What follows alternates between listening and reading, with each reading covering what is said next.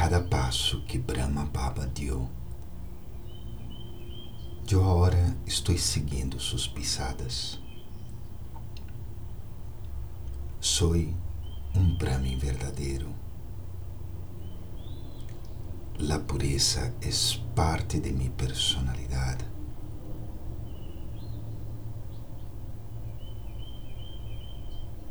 Yo renuncié al nombre, fama, todo.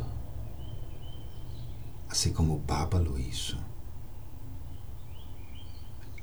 Y me torné ese Brahmin tan especial, parte de esa casta tan especial sutil, que não exclui e todo o contrário, que quer ajudar todo o árbol, toda a humanidade.